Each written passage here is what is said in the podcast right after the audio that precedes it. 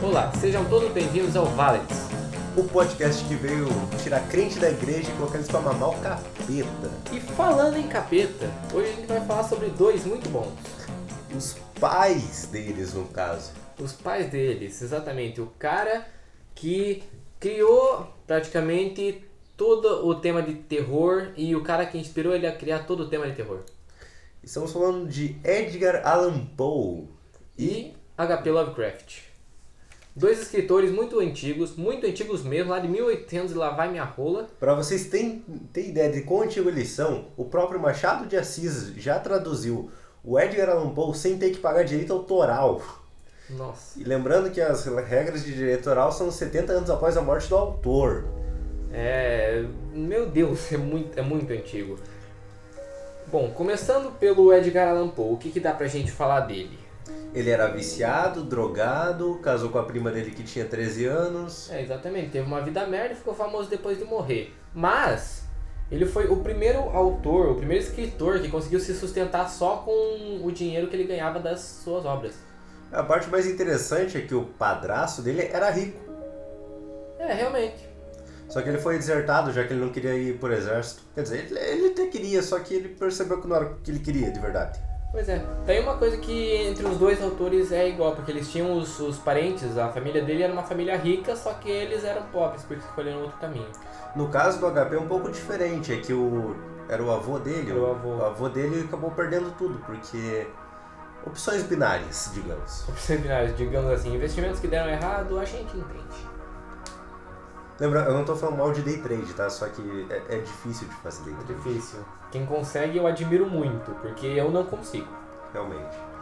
E cara, o Edgar ele teve uma vida muito foda, realmente, porque olha isso, ele era viciado em jogo, em bebida, ele casou com a prima dele de 13 anos quando ele tinha 30 Naquela época o FBI não ligava, acho que nem existia, então. E legalmente ele casou com ela. Legalmente. Olha só, essa era uma época boa, né? A época da vida Com certeza, uma época muito boa. Dá pra, dá pra começar falando dele pela faculdade dele, que eu acho que é o ponto que começou a interessar na vida dele. Ele foi, o pai dele mandou ele pra melhor universidade que tinha na época e deu o dinheiro pra ele ficar por um ano lá, tranquilamente, vivendo de boa na faculdade interna dele. O que, que ele fez? Ele gastou todo o jogo em dinheiro e em mulheres.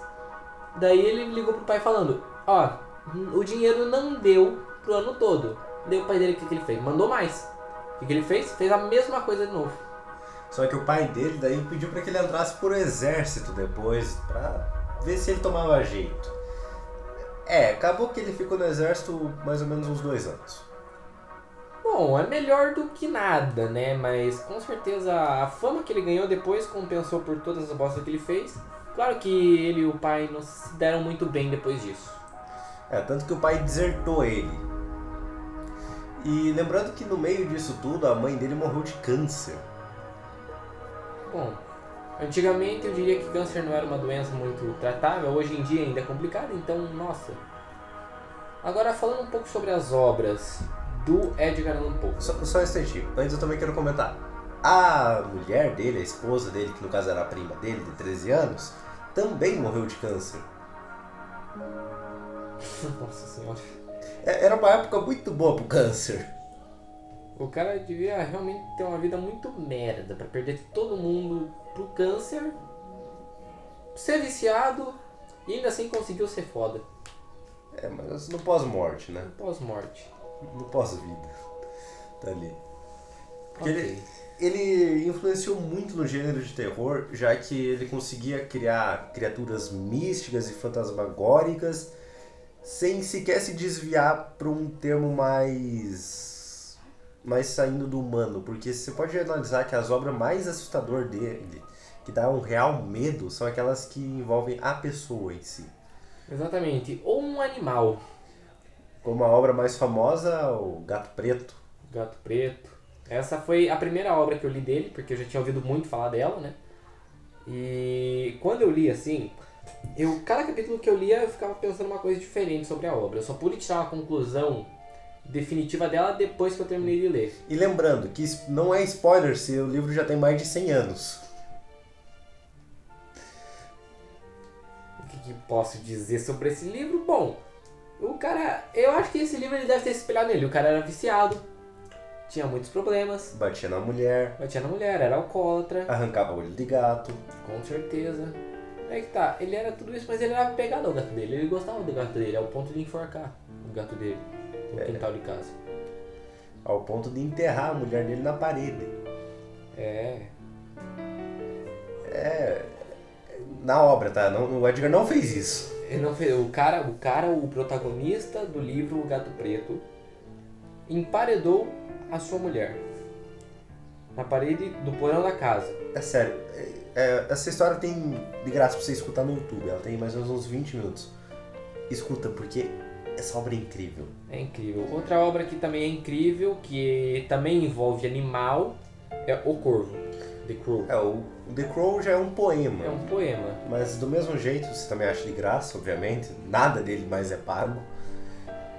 E, meu Deus do céu, cara. Essas obras são incríveis.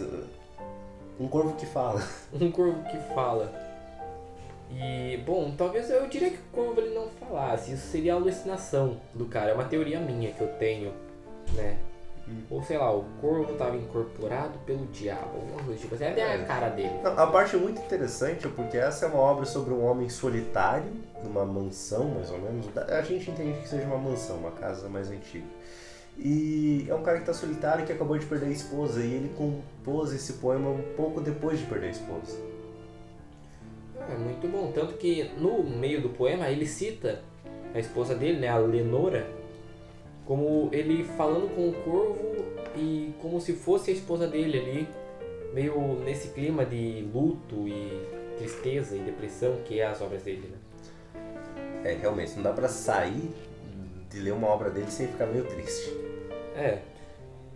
Ok, agora citando algumas obras do, do Edgar aqui, como por exemplo Coração Delator. Coração Delator ela é uma história parecida com a do Gato Preto. Só que ao invés de você emparedar alguém, você vai picotar ele e vai esconder debaixo do, do chão da sua casa, debaixo do, do piso, né? Piso de madeira. E daí, quando a polícia bater lá, você vai escutar os órgãos do, do- da pessoa que você enterrou falar e vai ficar nervoso e você vai confessar né? Isso eu acho muito muito óbvio. É uma coisa que eu acho que cada um cada um tem sua opinião sobre isso aí, mas eu diria que é uma coisa que qualquer um faria, não é mesmo? O que mais? Aqui temos Assassinatos da Rua Morgue. Essa aqui ela fala sobre um macaco Um macaco. que mata senhoras. Macaco, eu acho que é um orangotango, se eu não me engano. Mais? Aqui, ó. Enterro prematuro. Essa é uma, uma história que, assim, eu fiquei com medo de morrer depois de ler isso aqui, porque eu sei que eu posso acordar dentro de um caixão, né? E Falando máscara- desse jeito parece outra coisa, cara. Falando desse jeito, nossa, é horrível. As histórias dele é realmente perturbadora se você lê ela, sei lá, meia-noite e meia. O- Três horas da manhã, que daí você invoca o Três, demônio. é, exatamente, você já invoca o demônio, lê em inglês. Do jeito que você sabe inglês, Canta você lê Emily. aí. Canta Emily, é isso aí. Aqui ó, Máscara da Morte Vermelha. Me lembra muito a Peste Negra, é isso que eu posso falar sobre ela, né? E Pequena Conversa com a Múmia. Imagina que você é um burguês, um cara estudado e burguês, lá da época de... Ah, sei lá, mais velho que, que, que tua avó. Esse filme que sou. E daí um grupo de outros burgueses resolveram que conseguiram achar uma múmia. Eles conseguiram não, eles conseguiram a autorização do museu para estudar uma múmia. Daí a múmia ressuscita. E vocês abrem um grupo de debate com essa múmia. Imagina que foda, você tá lá conversando, discutindo sobre política, religião, história com uma múmia. História, ela deve ser boa de história. Com certeza, ela deve ser ótima em história, né, cara? Ela que criou as pirâmides. Com certeza.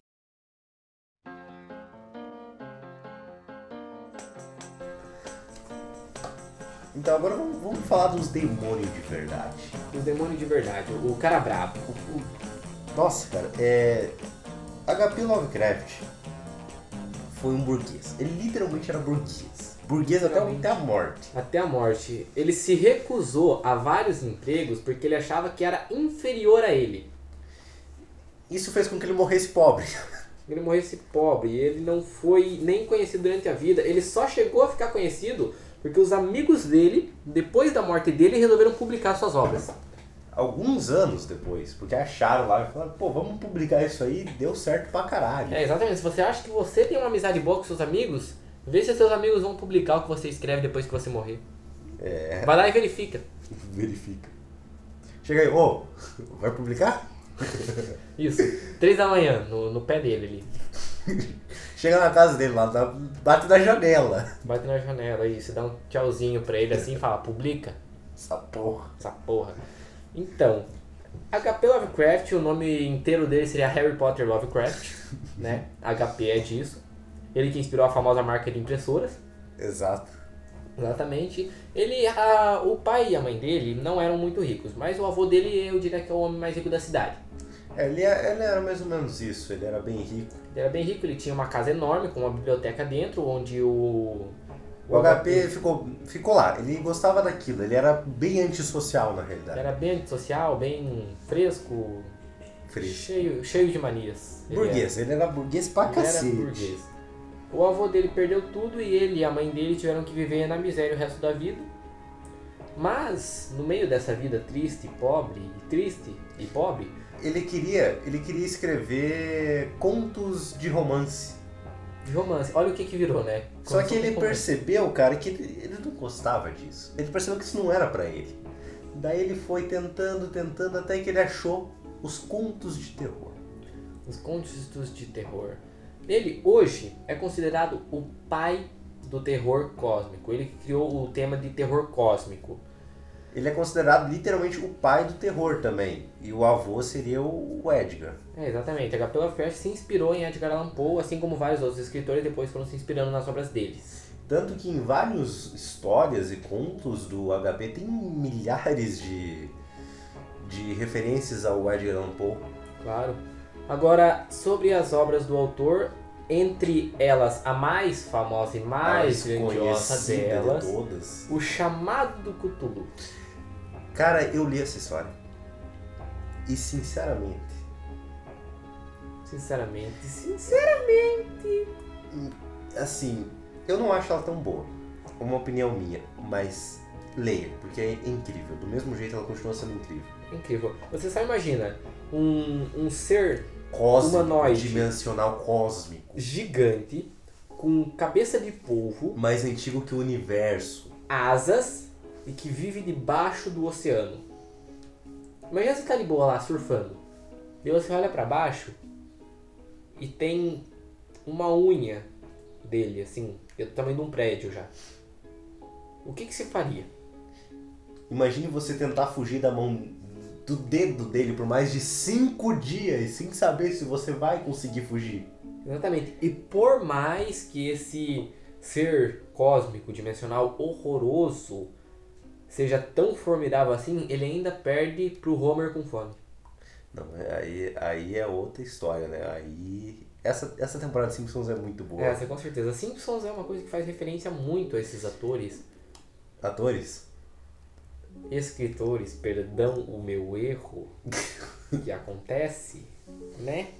Nesses anos de podcast que a gente faz, já aconteceu várias vezes. Esse faz referências a esses escritores. Como tem o episódio, por exemplo, do Corvo, o episódio do Cthulhu. A primeira Casa da Árvore dos Horrores, que enquanto não era Casa da Árvore dos Horrores nesse caso, era especial de Halloween dos Simpsons ainda, lá da segunda temporada de Simpsons, ou seja, já faz mais de 20 anos, quase 30 isso, é a história do Corvo. Impressionante. Eu acho que são muitas coisas assim no universo que são ótimas, mas tem poucas que são incrivelhosas.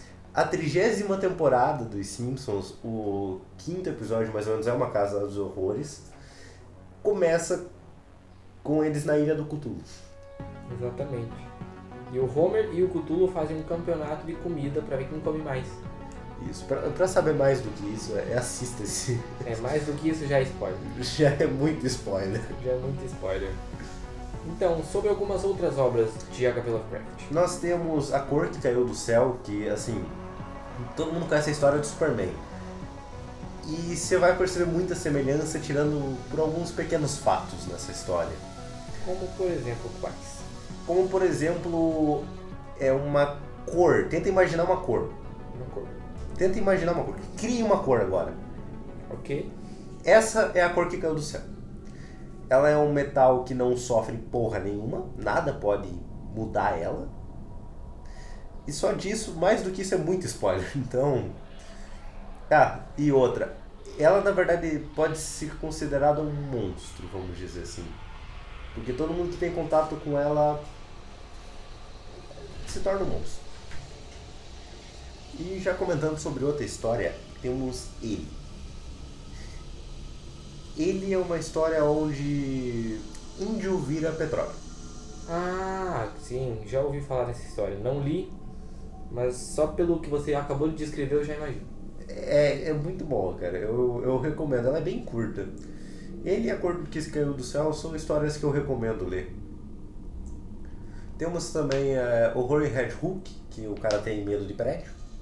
O cara tem medo de prédio. Você tem ideia, no começo do livro, ele quase é atropelado por um carro porque ele viu um prédio. Eu diria que esse cara não faz parkour. É. é. Realmente. Bom, agora falando um pouco sobre o que esse legado que HP Lovecraft construiu, hoje em dia tem muita coisa que você conhece e você não sabe que foi inspirado nele.